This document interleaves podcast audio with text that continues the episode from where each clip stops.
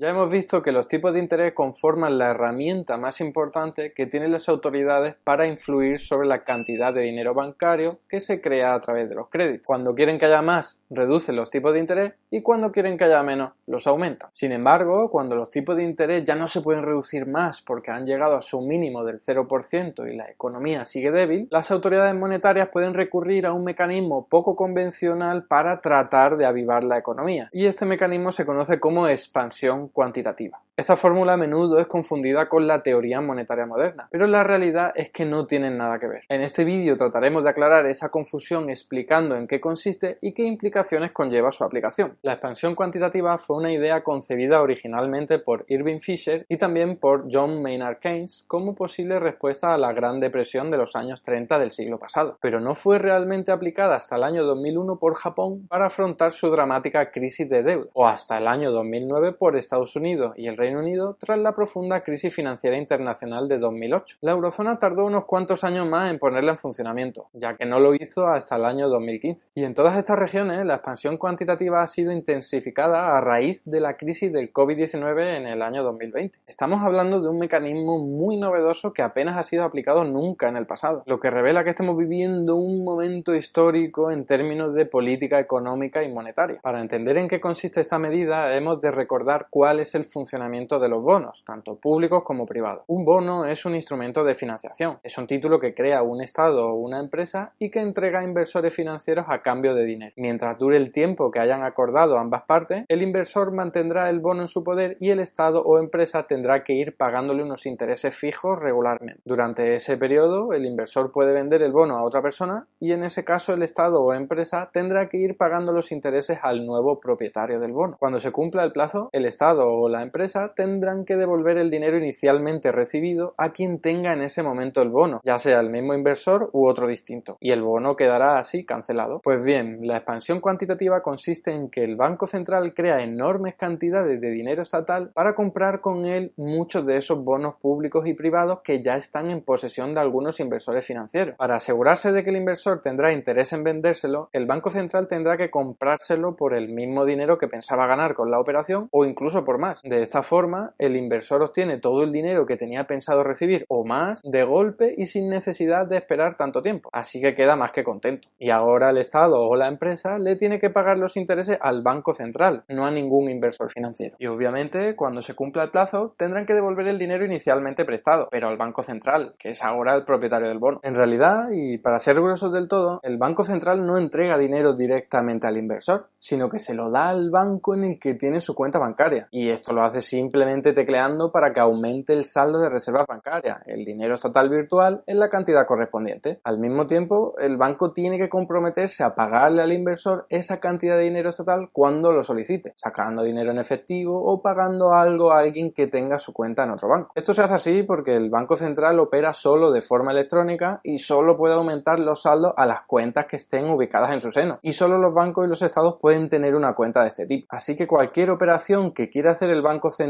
con las familias o las empresas no financieras tendrá que hacerla a través de los bancos o de los estados. En la eurozona se han creado hasta el momento casi 3 billones de euros para dicho objetivo, lo que es una cantidad absolutamente descomunal e incomparable con épocas pasadas y que sigue aumentando tras intensificarse esta práctica con la epidemia del COVID-19. En la actualidad, el Banco Central Europeo tiene ya casi uno de cada tres bonos públicos emitidos por los estados miembros. De ahí que algunos economistas de prestigio como Thomas Piketty o Steve King hayan propuesto que esa deuda se anule, ya que al fin y al cabo es dinero que los estados le deben al Banco Central, que es el emisor del dinero y un organismo público, por lo que es como deberse dinero a sí mismo. En Estados Unidos han sido incluso más exagerados y han creado casi 7 billones de dólares desde que comenzaron la expansión cuantitativa en el año 2008, momento en el que el total era solo de un billón. Y hace tiempo que el principal tenedor de deuda pública estadounidense es su propio Banco Central, la Reserva Federal, muy por encima de los inversores japoneses y el expresidente de la Reserva Federal, Ben Bernanke, explicó en qué consiste la expansión cuantitativa de esta forma en esta entrevista. The banks have um, accounts with the Fed much the same way that you have an account in a commercial bank. So to lend to a bank, we simply use the computer to mark up the uh, size of the account that they have with the Fed. So it's much more akin uh, although not exactly the same, but it's much more akin to printing money than it is to borrowing. You've been printing money Well, effectively, and we need to do that because our economy is very weak and inflation is very low.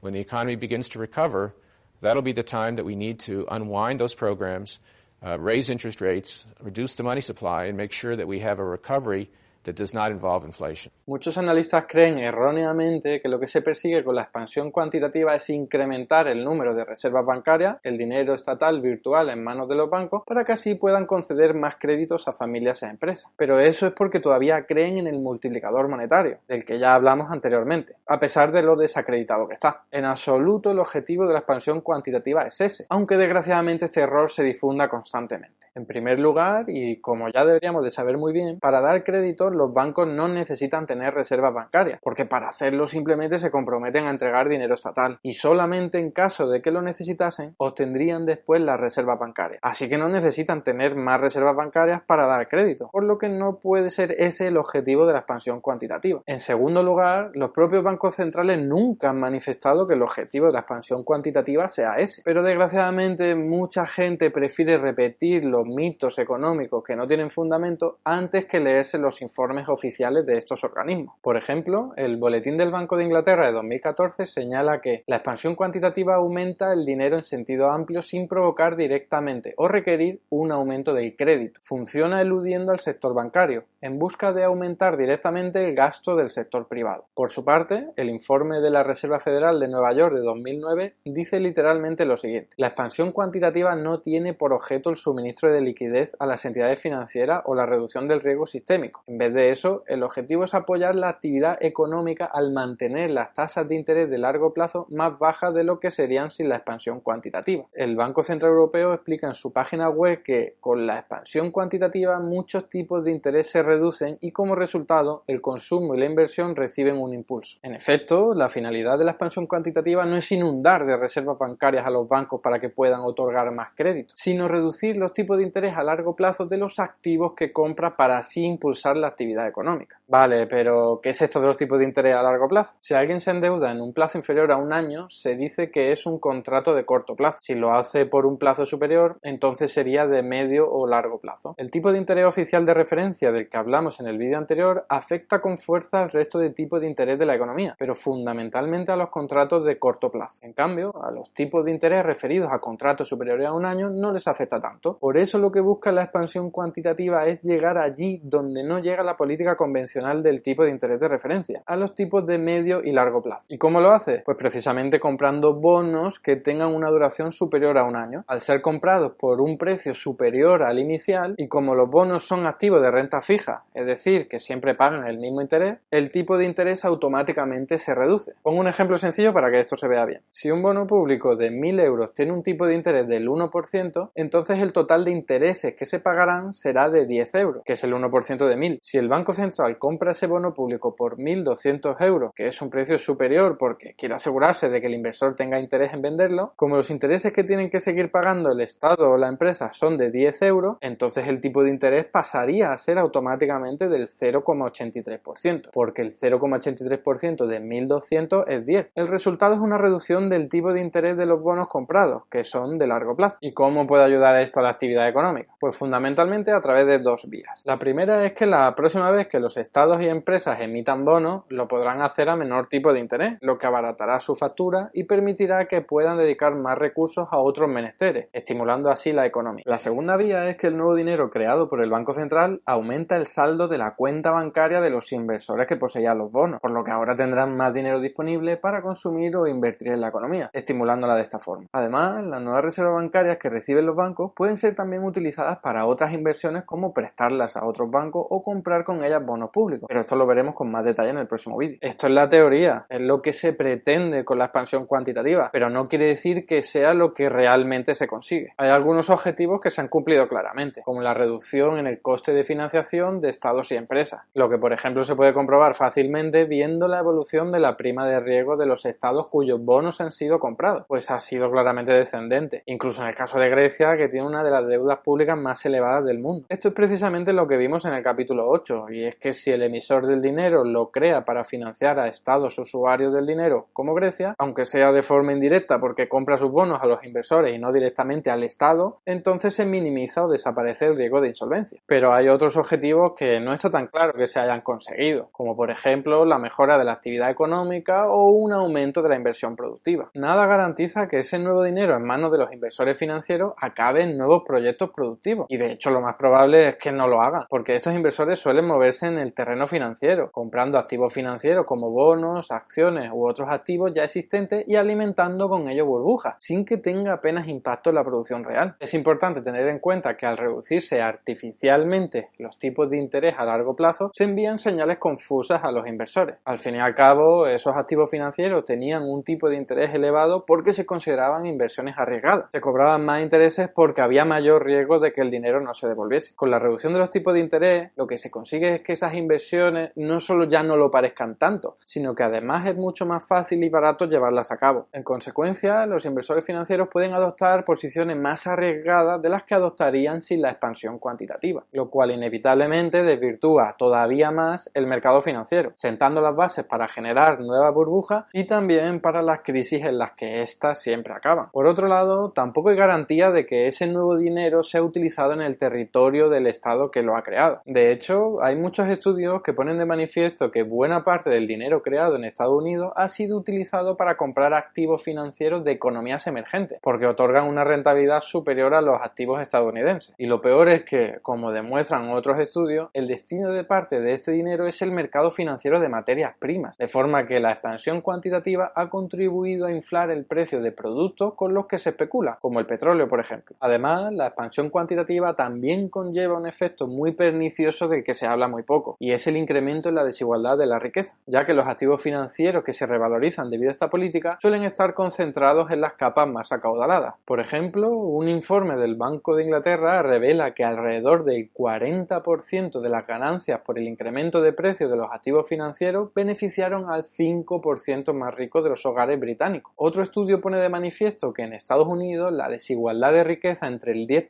más rico y el 10% más pobre aumentó en un 25% debido a esta política. También hay estudios que señalan el incremento de la desigualdad de riqueza en otras regiones como la eurozona o Japón, aunque en algunos de ellos apuntan a que dicho efecto se compensa por las mejoras en empleo de las que disfrutan las capas más bajas de la población gracias al impulso económico de la expansión cuantitativa. En España tampoco nos libramos de este efecto en la desigualdad, porque por ejemplo solo tienen acciones el 11,4% de la población y mayoritariamente las tienen familias de mayor renta. Y algo similar ocurre también con otros activos financieros como los fondos privados de pensiones o de aseguramiento. Solo el 26,8% de la población tiene algunos y es fundamentalmente la población con más dinero. Como podemos ver, todo ese dinero creado y utilizado en los mercados financieros ha elevado el precio de los productos que se negocian en esos mercados, como bonos y acciones y algunas materias primas con las que se especula. Pero, ¿qué pasa con el precio de los bienes y servicios reales? Cuando se inició la expansión cuantitativa, muchos economistas, incluidos algunos de reconocido prestigio, se llevaron las manos a la cabeza diciendo que la creación de dinero iba a generar muchísima inflación. La realidad, que han pasado más de 12 años y todavía seguimos esperando a que esa inflación aparezca por algún lado. Y es que el precio de los productos reales, no los financieros, lejos de crecer de forma galopante, lo que está haciendo es tender a decrecer, que eso es un problema para los bancos centrales y de hecho estos no saben cómo plantarles cara a este problema. Que la inflación no haya aumentado se puede comprobar fácilmente mirando los datos, pero si alguien busca mayor evidencia científica hay un metaestudio muy reciente que revela que la mayoría de análisis realizados demuestran que los efectos de la expansión cuantitativa en la inflación y en el crecimiento económico han sido muy débiles. En conclusión, la expansión cuantitativa es una medida extraordinaria y heterodosa que ha sido aplicada recientemente solo como vía de último recurso. No está pensada para aumentar el crédito bancario, sino para estimular el gasto y la inversión del sector privado sorteando el sistema bancario a través de la reducción de los tipos de interés a largo plazo. Esta medida logra indiscutiblemente una reducción en el coste de financiación de las empresas, estados y familias, lo que viene bien a la actividad económica. Sin embargo, sus efectos en el crecimiento económico son muy limitados y además presenta desventajas y riesgos muy importantes, como la generación de burbuja financiera y el incremento de la desigualdad de la riqueza. Aunque algunos equiparan esto a la teoría monetaria moderna, en realidad no tienen nada que ver, y eso es lo que iremos viendo en los próximos vídeos.